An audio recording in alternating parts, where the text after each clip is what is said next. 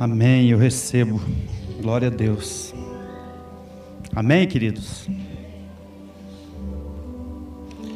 A Rosana não teve como vir. Já está dois dias já com febre e dores. Mas Deus já tem cuidado de tudo. Amém? A Cássia também, Gustavo, estão lá em Cajuru. A Cássia está internada por conta de um sangramento, né? Ela está algumas semanas. Quantas? Quantas? Três semanas de gravidez? Ah, três meses. Três meses de gravidez. Mas está aqui o Mateus, a Marielle e a Rebeca. A Rebeca está lá. São minhas testemunhas presentes, vivas. Né? Mais o Mateus do que qualquer outro. Ah,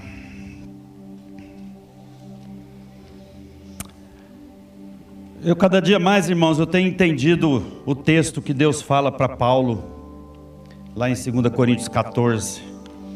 A minha graça te basta. É, é pura graça. Fala para o teu irmão que está do seu lado aí, você só está aqui por causa da graça. Fala para o teu irmão, você só vive por causa da graça.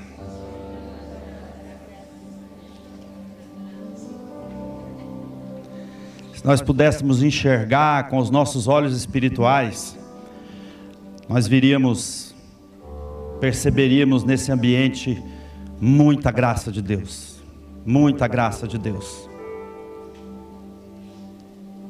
E você precisa ser testemunha de que você é a testemunha viva da graça de Deus. Que nada é por tua causa, nada é porque você fez, ou porque você merece, ou eu mereço, ou eu fiz. A minha história, a história que eu tenho, a história que a minha família tem, é graça de Deus. É sobre Jesus, não é sobre nós. É sobre a graça. E isso é o que tem me dado mais força para caminhar. É acordar de manhã e olhar para mim e me dizer: é só a graça. E à noite, quando eu vou me deitar, ter o mesmo pensamento: é pela graça. É isso que me, me dá esperança. É isso que me dá esperança. Esse tema que foi escolhido é muito pertinente na minha história. Porque essa frase, ela tem dois tempos na minha vida. Jesus salva a minha família. Tem dois tempos na minha vida essa frase. E eu posso garantir aos irmãos, e sei que alguns aqui vão sair daqui nessa noite é, com algo muito forte na sua vida. Tenho certeza que muitos vão sair daqui com uma, uma, uma visão e um entendimento diferente com relação à sua casa, à sua família, com relação ao seu ministério, porque família não é somente a questão relacional, não é só marido, mulher e a sua prole. Família também, é como a irmã disse, é a igreja, família é a sua vocação, família é o seu, é o seu ministério, família é a sua é, vocação profissional é, e tudo. Família é o que Deus sempre desejou na terra, família. E como eu disse, esse, essa frase ela tem dois tempos na minha vida. Tem duas tem duas duas intensidades na minha vida. A primeira, no primeiro momento, ela tem ela tem um significado muito comum, uma simples oração. Jesus, salva minha família. Mas no segundo momento, ela tem uma uma, uma, uma disposição de que essa frase seja realmente verdadeira, bem mais forte.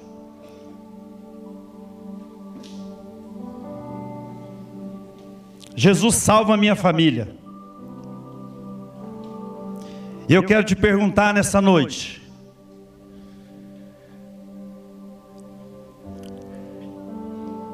que tanto, com que intensidade, qual o propósito,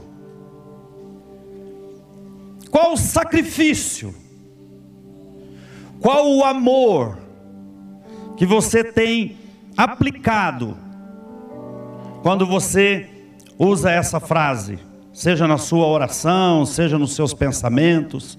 Qual é a qual é, qual é a intensidade? Qual é o propósito? Qual é o sacrifício? Que tanto de lágrima você tem derramado nessa frase?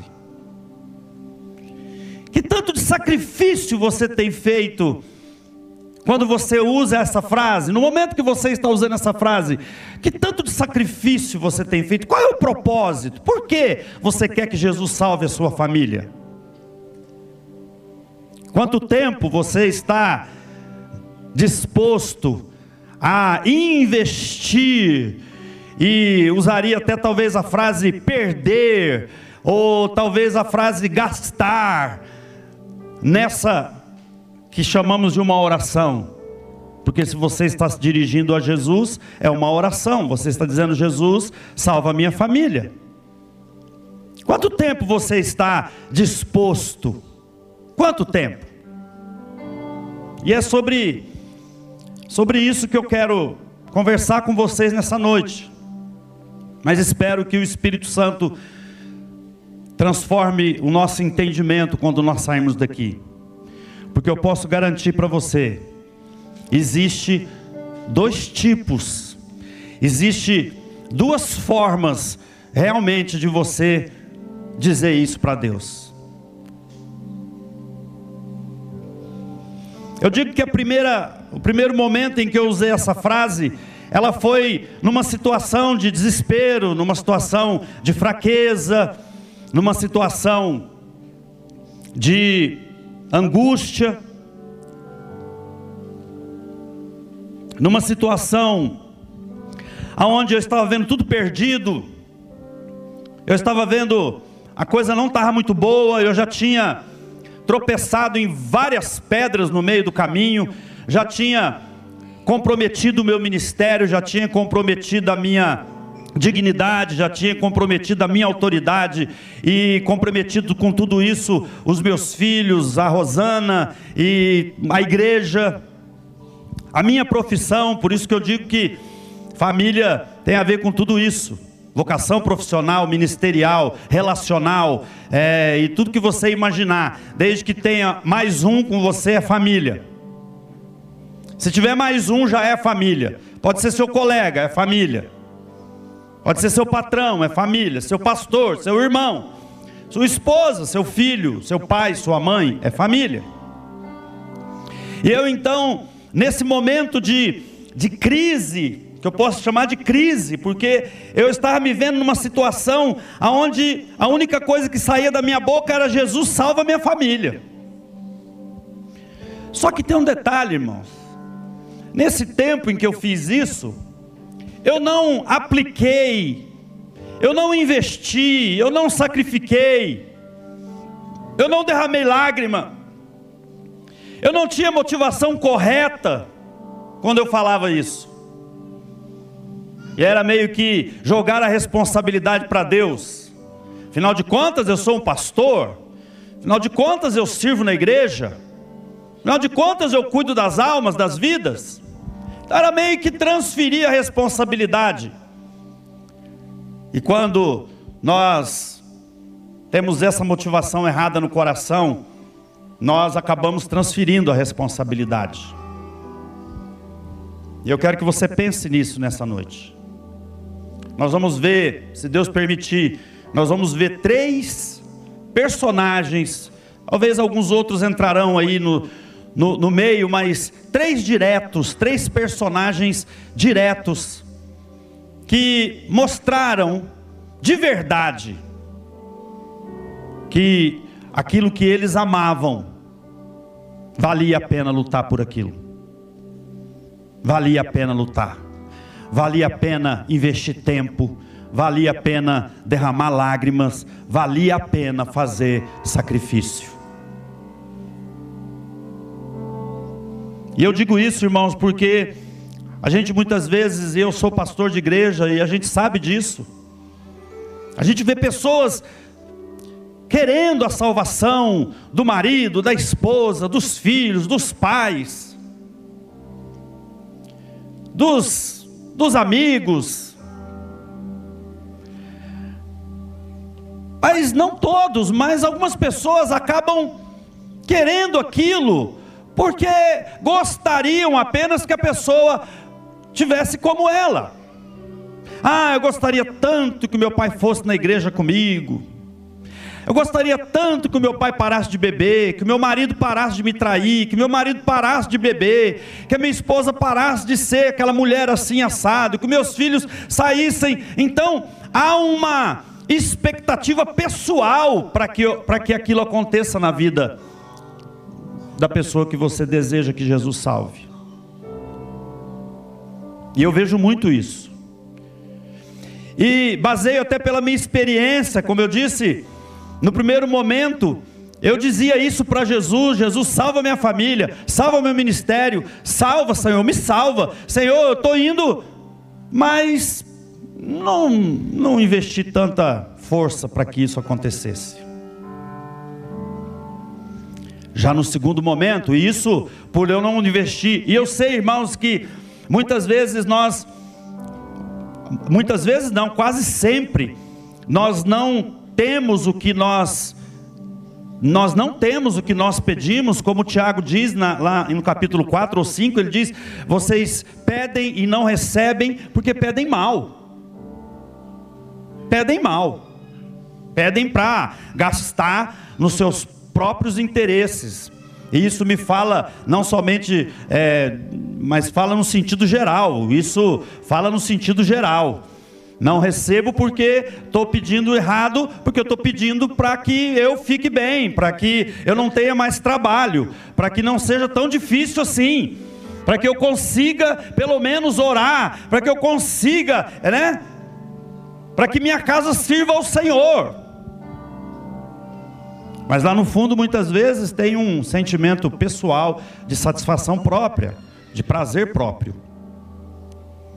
E no segundo momento, eu percebo que na minha vida, que no segundo momento houve uma intensidade na minha busca. Houve uma intensidade. Como consequência dessa minha dessa minha forma comum de pedir, dessa minha forma natural de pedir, Jesus salva minha família, eu percebi que eu perdi com isso. Teve a parte didática, teve a parte de aprendizado, teve a parte de tratamento, teve a parte. Teve, mas não justifica. Eu poderia ter pagado um preço, eu poderia ter sacrificado, eu poderia ter chorado, eu poderia ter investido tempo, eu não fiz nada disso. E eu perdi. Eu entendo que muitas coisas aconteceram na minha na nossa caminhada, né, como família. Aconteceram muito ruins, deixaram sequelas. Eu abandonei a minha família, abandonei meu ministério, abandonei igrejas que eu tinha, que nós tínhamos estabelecido. Causei um escândalo, um transtorno enorme. Quem não conhece a nossa história, a história da nossa família, no momento oportuno a gente pode detalhar. Se eu fosse falar aqui, é, demoraria um pouco. E eu quero trazer, na verdade, o contexto aqui desse, dessa frase. Por isso eu vou dar algumas. Estou dando somente algumas pinceladas aí no que aconteceu. Mas eu perdi a família. Eu perdi o ministério, eu perdi relacionamentos. Me custou muito mais depois para resgatar tudo isso. Porque no segundo momento, aonde eu apliquei sacrifício, onde eu apliquei intensidade, aonde eu apliquei lágrimas, aonde eu apliquei investimento de tempo, eu demorei mais para resgatar. Foram mais de cinco anos para poder resgatar o perdão do Mateus, a dignidade com a Rosana, a minha autoridade no mundo espiritual.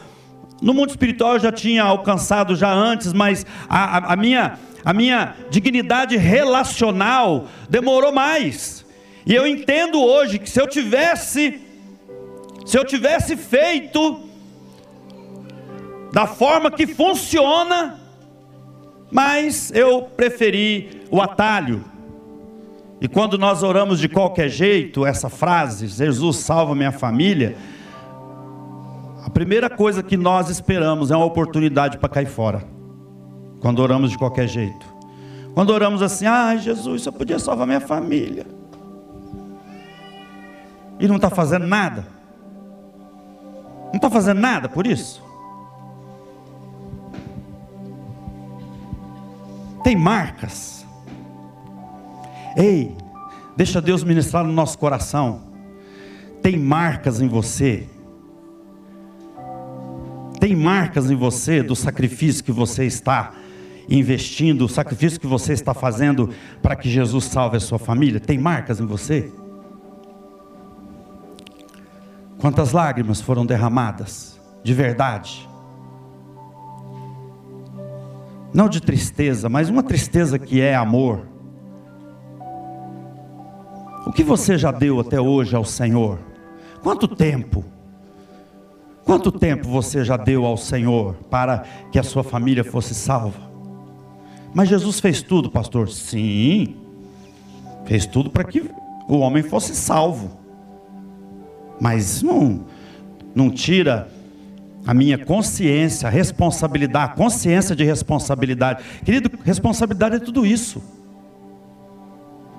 Responsabilidade é sacrifício, responsabilidade é andar a segunda milha, responsabilidade é chorar, responsabilidade é, é, é, é perder tempo, é saber esperar, responsabilidade é não desistir na primeira situação. Eu desisti na primeira situação. Eu costumo dizer que eu inventei uma frase. Dizem que essa frase já existe há muitos anos, mas eu inventei ela no meu mundo. A frase que eu inventei depois de ter feito uma oraçãozinha michuruca, dizendo para Jesus: Jesus, salve minha família.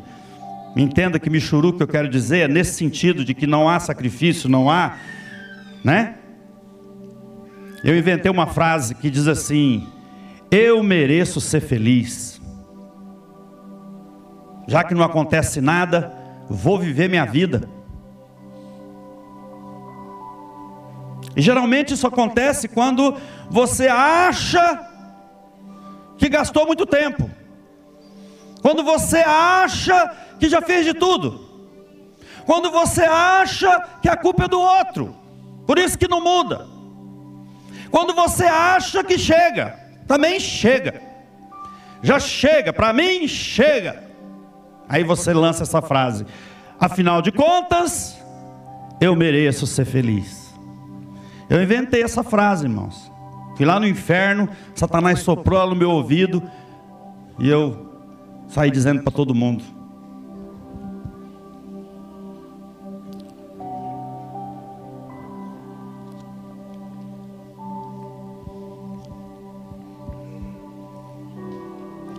E sabe, irmãos, eu quero começar lendo com você uma frase. 1 Samuel, no capítulo 30. O verso de número 4. Quem conhece a história de Ziclag, uma cidade onde Davi estava com seus homens e os amalequitas esperaram momento certo, momento em que os homens e Davi e os seus homens saíram para a batalha. E eles aproveitaram então, os amalequitas aproveitaram essa oportunidade e foram lá e roubaram, sequestraram as mulheres e as crianças e toda espécie de vida que tinha ali, botaram fogo na cidade. Fizeram isso porque são um povo traiçoeiro. Para quem não, para quem se lembra, quando Moisés tirou o povo do deserto, do Egito, e chegando ali em Refidim, eles tiveram dificuldades para beber água, já estavam fracos, cansados. E a Bíblia diz que os amalequitas se levantaram ali, mataram muitos dos homens ali. Deus criou uma, uma, uma coisa com eles e disse em Êxodo lá 16, verso 17, 17, verso 16, diz assim: que haverá guerra contra os amalequitas da parte de Deus para sempre. E trazendo para nossa nosso contexto espiritual, os amaleques, né, os amalequitas são os demônios que tentam pegar você no momento de fraqueza, no momento de né, de cansaço, de desânimo, para tentar roubar você, para tentar destruir a sua vida e principalmente a sua família, porque aqui eles entraram dentro de Ziclag para arrebentar com todas as famílias. E o texto diz que assim que isso aconteceu, Davi e o povo que se achava com ele alçaram a sua voz e o que? Até quando? Até não haverem, até, até que não houve neles mais forças para chorar. Você consegue alcançar essa você consegue alcançar essa situação, irmão? O momento em que Davi chega, junto com os seus homens, dentro de Ziclag, e encontra a cidade devastada, queimada, destruída, e eles não ficaram de qualquer jeito. A Bíblia diz que eles levantaram a sua voz, todos, e choraram, e choraram, e choraram, e choraram. Irmão, você sabe o que é chorar até não ter mais força? Alguém aqui já chorou desse jeito? Não precisa levantar a mão, mas pense. Pense quanto esses homens guerreiros, valentes, soldados, homens corajosos, homens de força, mas eles derramaram toda a lágrima que eles tinham dentro de si, até não haver mais força para chorar, por causa de suas mulheres, dos seus filhos. Isso me motiva. Quando eu estou diante de uma situação, diante de um desafio, irmãos, eu eu digo para mim mesmo que tanto você já chorou por isso. Que tanto você já chorou para que Jesus salve a sua família, o seu ministério, a sua casa, o seu, a sua área profissional, a sua área emocional, sentimental. Irmão, que tanto você chorou, eu não estou aqui para te condenar, eu não estou aqui para julgar teu coração, mas eu estou aqui para, em nome de Jesus, para dizer para você que não é suficiente você dizer: Jesus, salva minha família. Não é suficiente você apenas colocar no seu caderninho de oração e um dia ou outro você orar, ou até mesmo todo dia você orar, tem que derramar lágrima.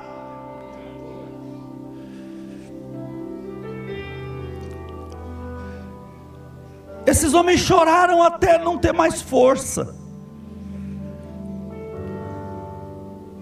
É claro que eles não tiveram discernimento e logo depois eles começaram por culpa em Davi e queriam apedrejar Davi.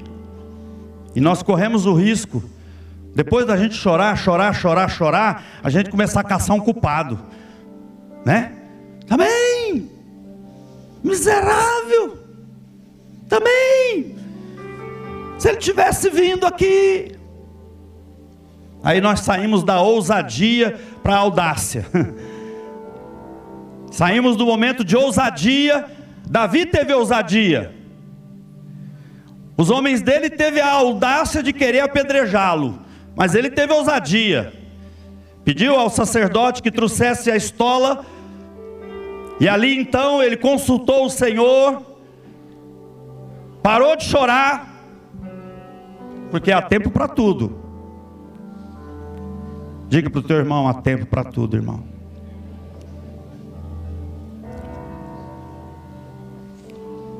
Você pode chorar se você tiver que chorar, viu? Pode chorar. Vai chegar uma hora em que você vai precisar parar de chorar. Não sei qual é o tempo da sua vida hoje, mas talvez seja tempo de você parar de chorar. Ou talvez seja tempo de você chorar. Deus trouxe você aqui hoje para te dar esse discernimento, para te dar essa linha. Qual é o tempo hoje? Você pode orar e dizer: Jesus, salva minha família, sem choro, porque você já chorou. Mas talvez você tenha que chorar muito, e nesse choro você soluçar e dizer: Jesus, salva minha família. O que é que eu tenho que fazer? O que é que eu tenho que fazer? Irmão, a pergunta é muito simples e muito e muito individual. O que é que eu tenho que fazer? o que é que eu tenho que fazer?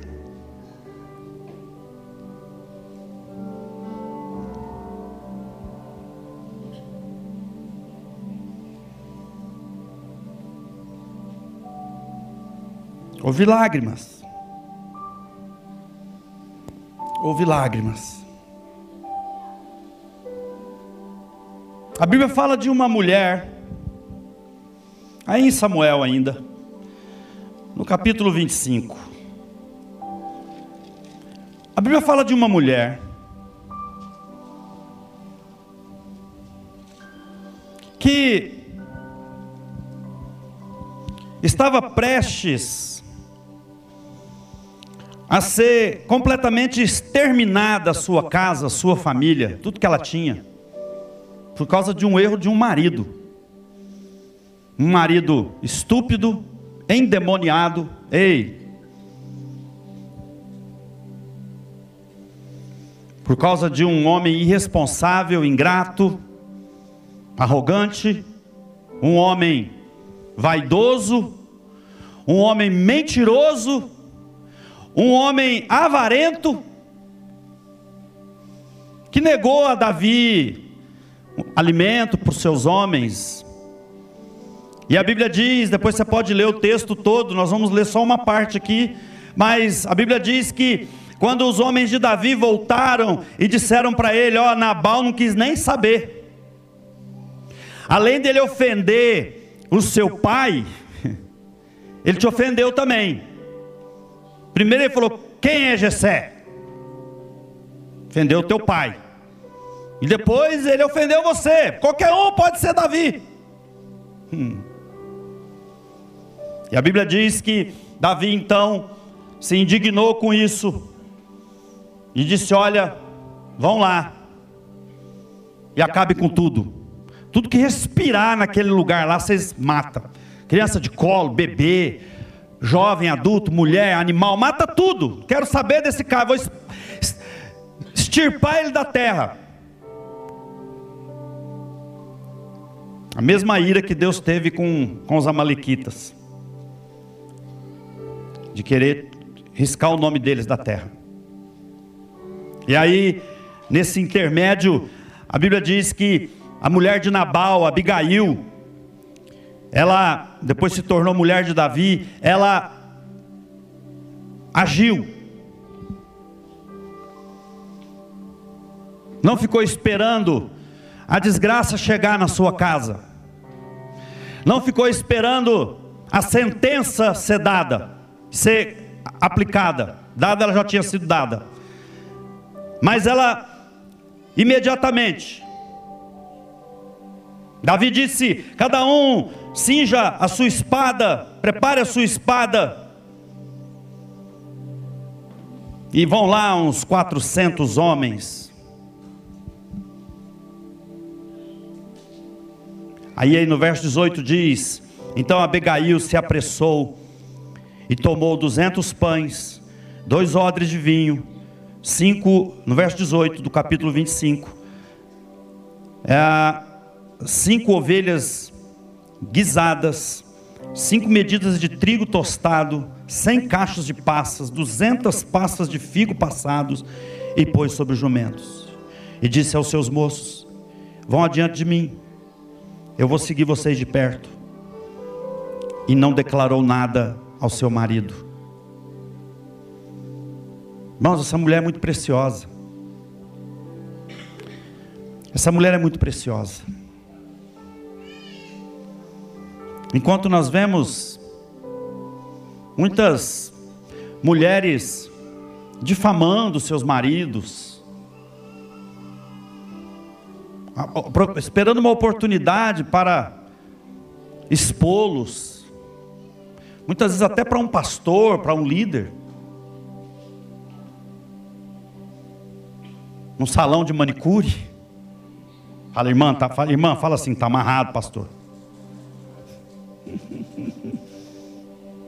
Muitas vezes para uma amiga.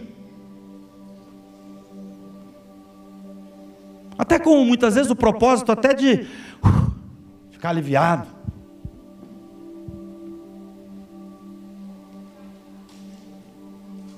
Mas eu posso te garantir que existe uma forma melhor de você resgatar o seu marido, irmã.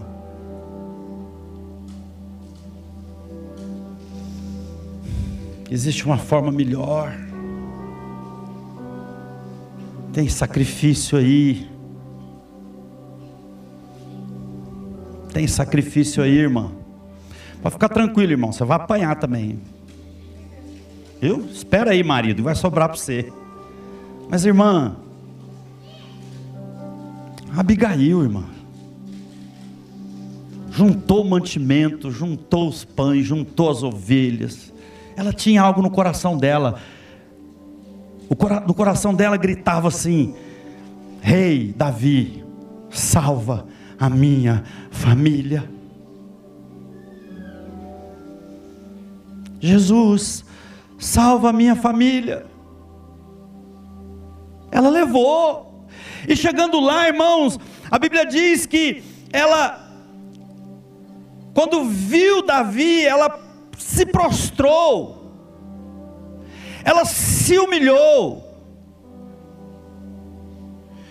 Queridos, queridas, a questão da motivação. A nossa arrogância não vai salvar a nossa família. A soberba não vai salvar a nossa família, a sua família. A altivez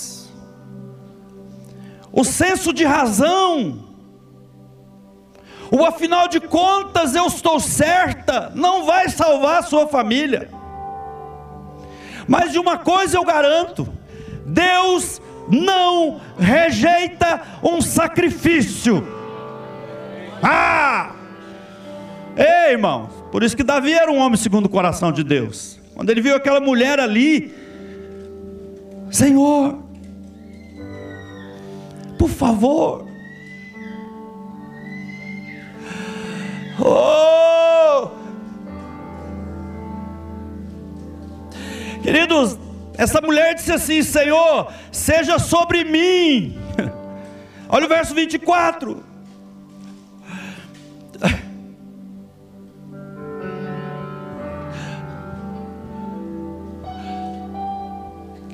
Seja minha essa transgressão.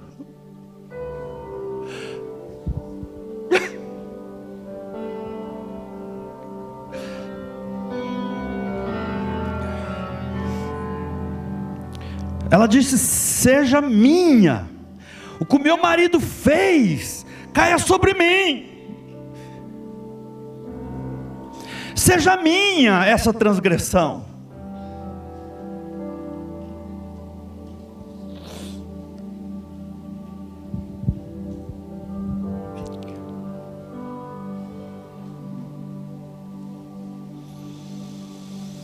Sabe, irmãos, eu tenho aprendido um negócio.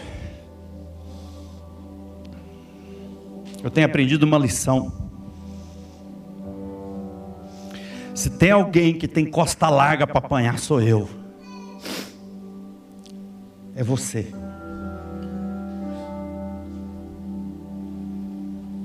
O dia que nós entendemos isso, não vai existir mais bala perdida. Não tem um crente, irmão, não tem bala perdida, não.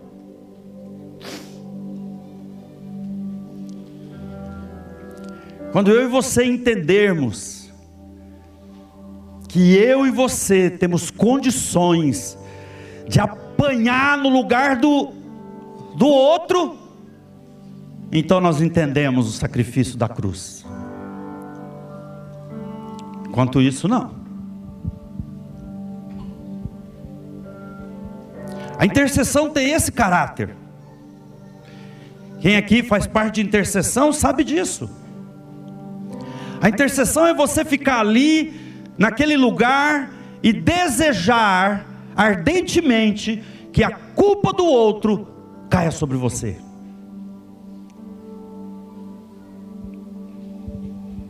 Eu não estou estimulando ninguém em oração, dizer, Senhor, põe sobre mim o peso daquela pessoa. Não faça isso, por favor.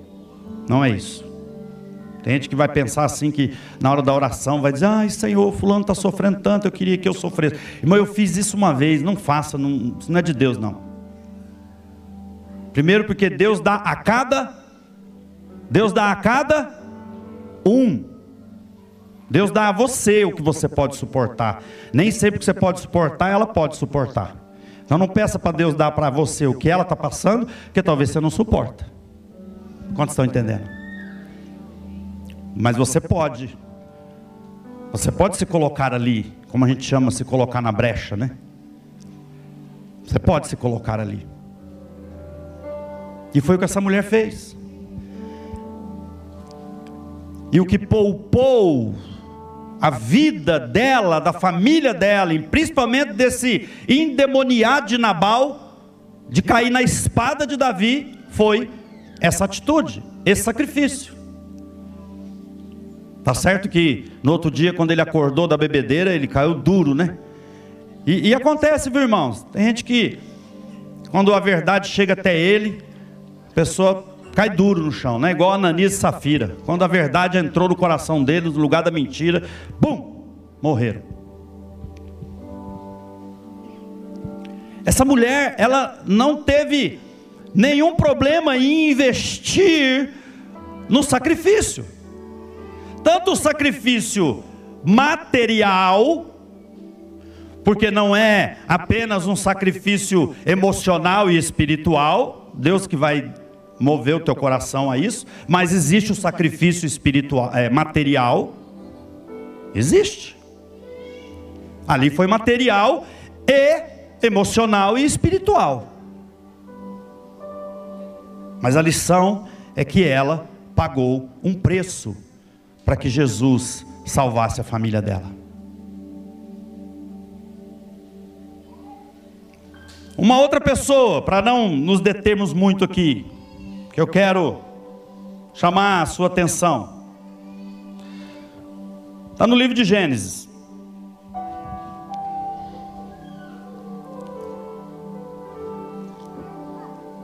Capítulo de número 29.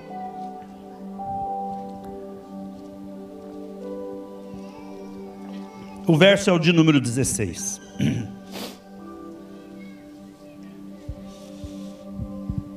E Labão tinha duas filhas. O nome da mais velha era Lia e o nome da menor Raquel.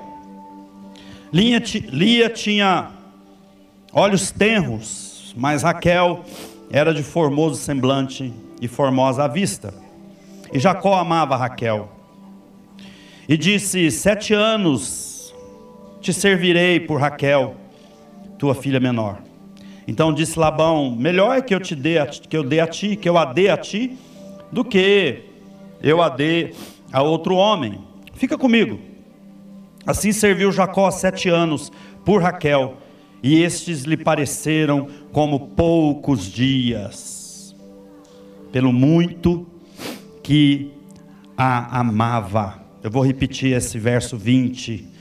Assim serviu Jacó sete anos por Raquel, e estes lhe pareceram como poucos dias, pelo muito que a amava. E disse Jacó a Labão: Dá-me minha mulher, porque meus dias são cumpridos para que eu me case com ela.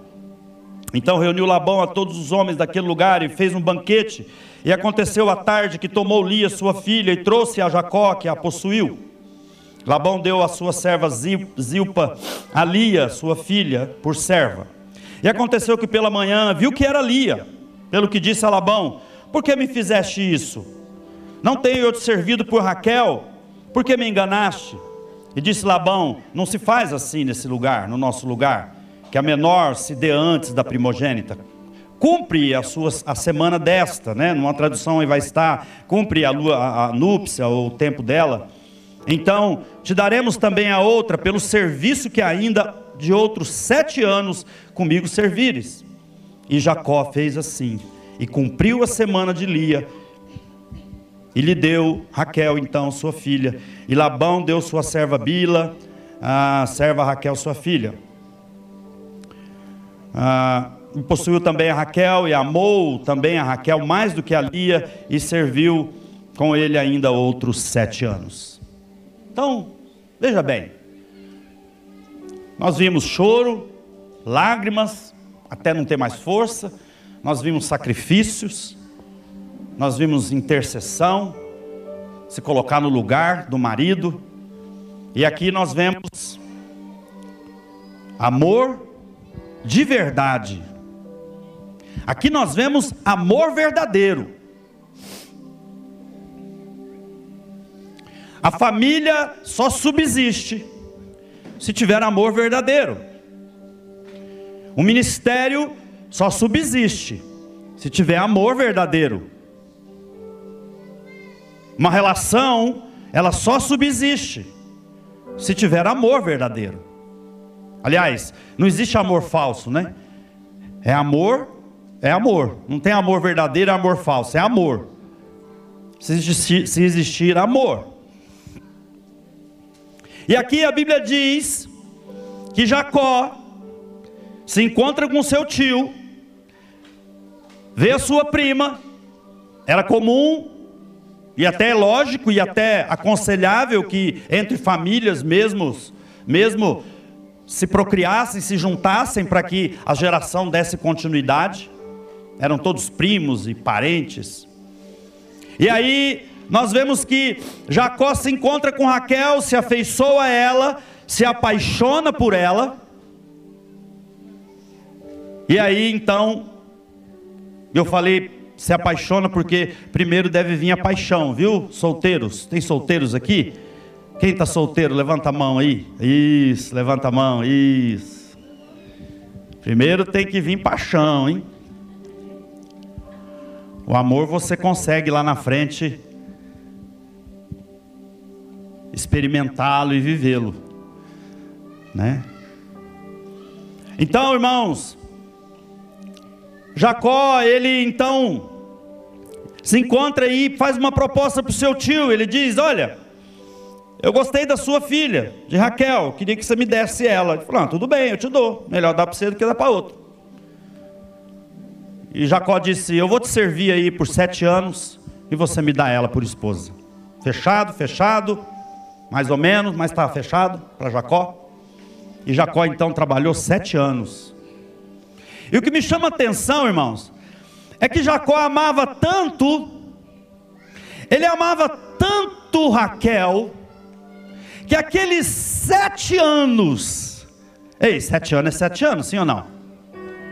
Sete anos não é sete dias, não é sete semanas, não é sete semanas, não é sete quarta-feira, são sete anos, diga comigo, sete anos, sete anos. Só que a Bíblia diz que Jacó viveu aqueles sete anos como se fossem alguns dias. Pelo tanto que ele amava Raquel.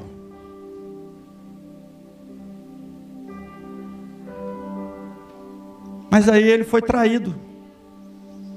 Ou pelo menos deu a entender que o seu futuro sogro e tio, o havia enganado.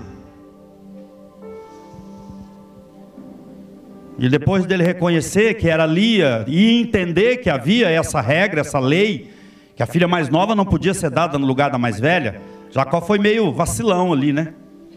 Querer primeiro a filha mais nova, sabendo que na lei teria que ser a filha mais velha primeiro. Na lei, pelo menos no costume, né? Não tinha lei ainda. E aí, Jacó então fala: tudo bem. Tudo bem. Tem problema não. Tem que ir mais sete? Eu vou mais sete. Porque eu amo Raquel.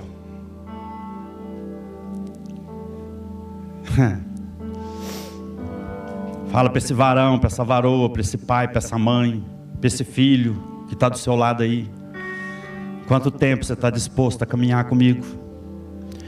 Quanto tempo meu amor vale por você, ou, você, ou vale, vale por mim? Quanto tempo o seu amor vale por mim?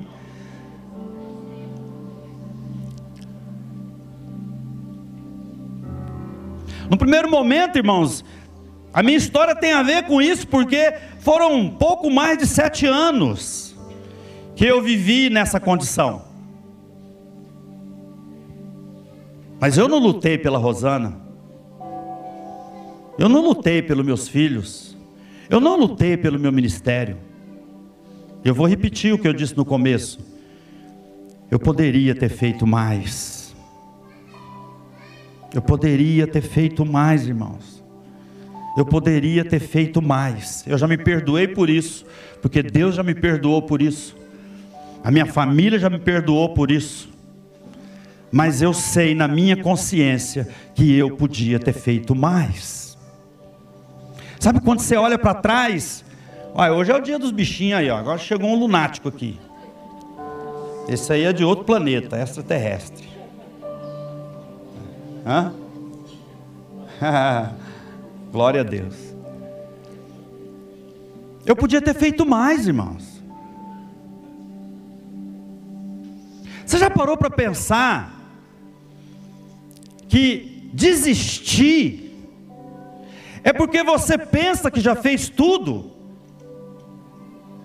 Mas eu creio que Deus quer que nós saímos daqui nessa noite entendendo o seguinte: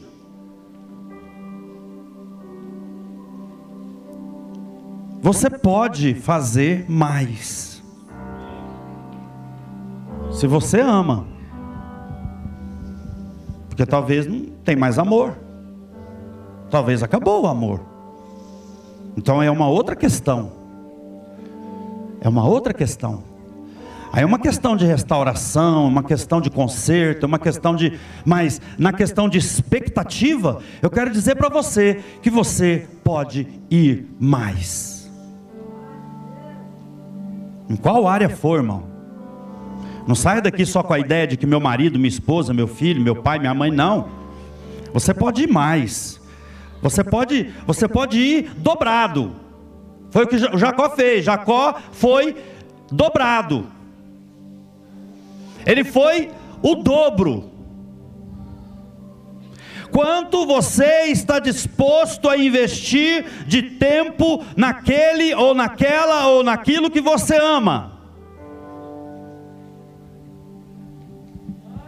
Para você poder dizer, Jesus, salva minha família. Talvez, irmãos, você vai lutar sete anos, nove anos, dez anos, talvez você vai lutar quinze anos.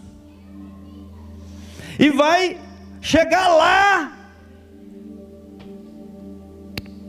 Não deu. E agora, Jesus? Mas você tem marcas para dizer isso aqui: Jesus salva minha família. Agora você tem marca. Agora você trabalhou. Agora você sacrificou. Agora você chorou. Agora tem marcas em você. Agora não vem dizer para Jesus: Jesus, salva minha família. Se você não tem marcas. Não diga isso, porque Deus não tem compromisso com a facilidade, irmãos. Deus não quer facilitar, Deus não facilitou para Jacó e não vai facilitar para nós. Ei, deixa Deus ministrar no seu coração. Deus não tem compromisso em facilitar para você e nem dizer para você quanto tempo ainda vai demorar. Ele não tem compromisso.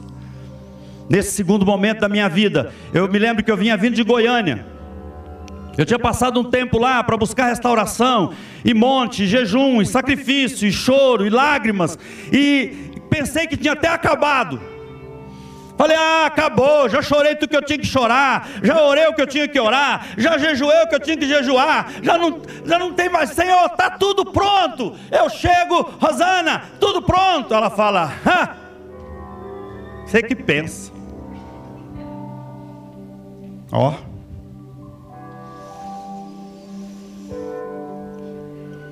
No caminho Deus falou comigo assim, eu falei para Deus, Deus, mas como é que vai ser? Quanto tempo? Nessa pergunta que a gente faz? Como é que vai ser? Quanto tempo? E aí Deus falou comigo no meio do caminho, dentro de um ônibus, Deus disse para mim assim: Não se preocupe, nem com o tempo e nem como vai ser. Só confia. Só confia.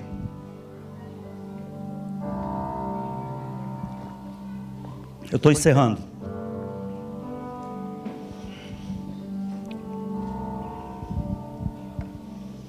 Sabe, irmãos,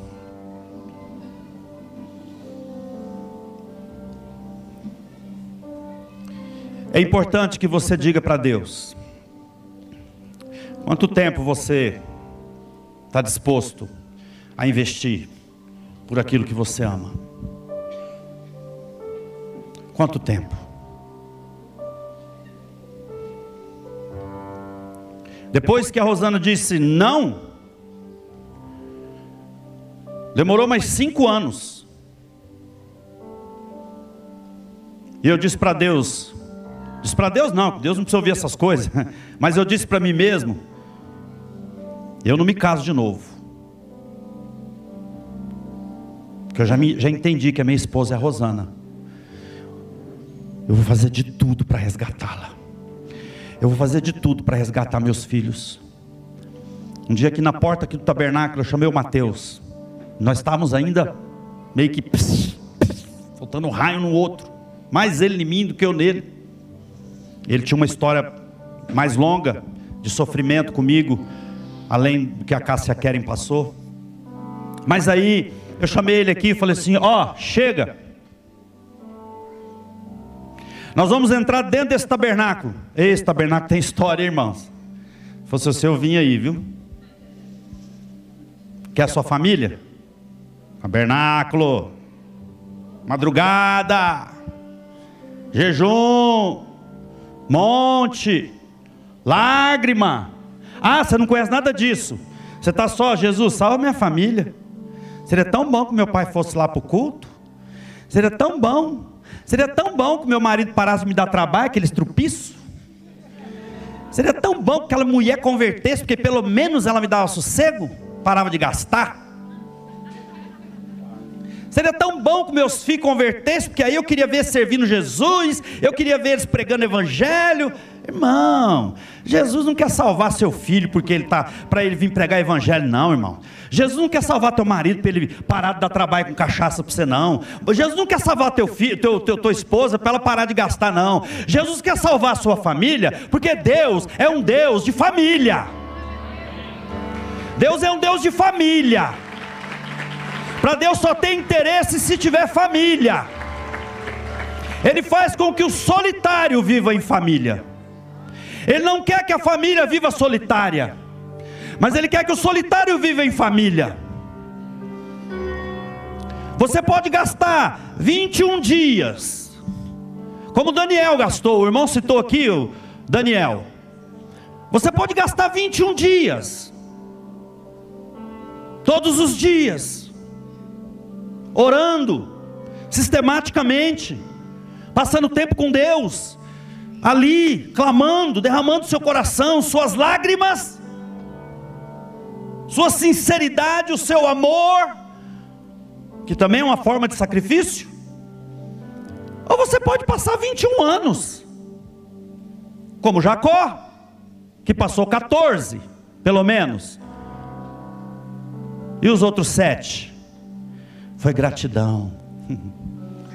Jacó passou sete anos adorando o Pai, porque, oh Deus, o Senhor é bom, te ofereço mais sete anos. Irmão, aguentar um sogro igual Labão, enrolado.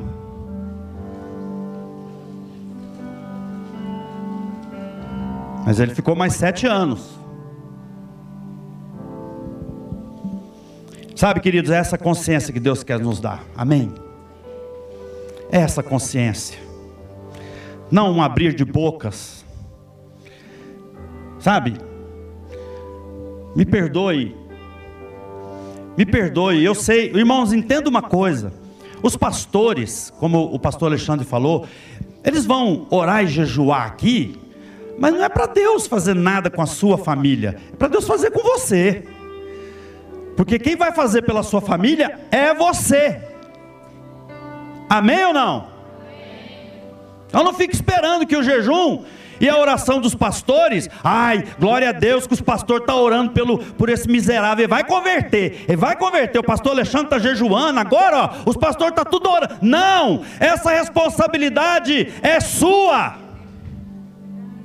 É sua, totalmente sua de chorar, de sacrificar, de jejuar, de passar tempo, de demorar, de aguentar o rojão, de aguentar o couro.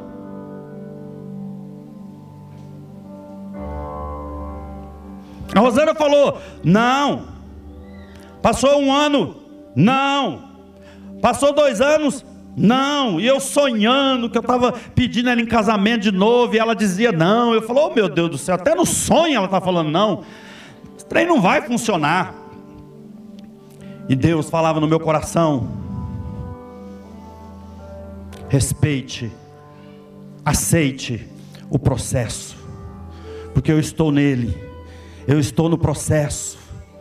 Ei, você está pensando que está passando o que está passando com a sua família, com a sua casa, com o seu ministério? Você está tá achando que está passando isso aí à toa? É, não está acontecendo nada? Não, tem lição aí, irmãos. Por isso que Paulo fala que nós somos mais que vencedores, porque além de vencer, você ainda vai sair disso ainda cheio de conhecimento de Deus. Vamos ficar de pé.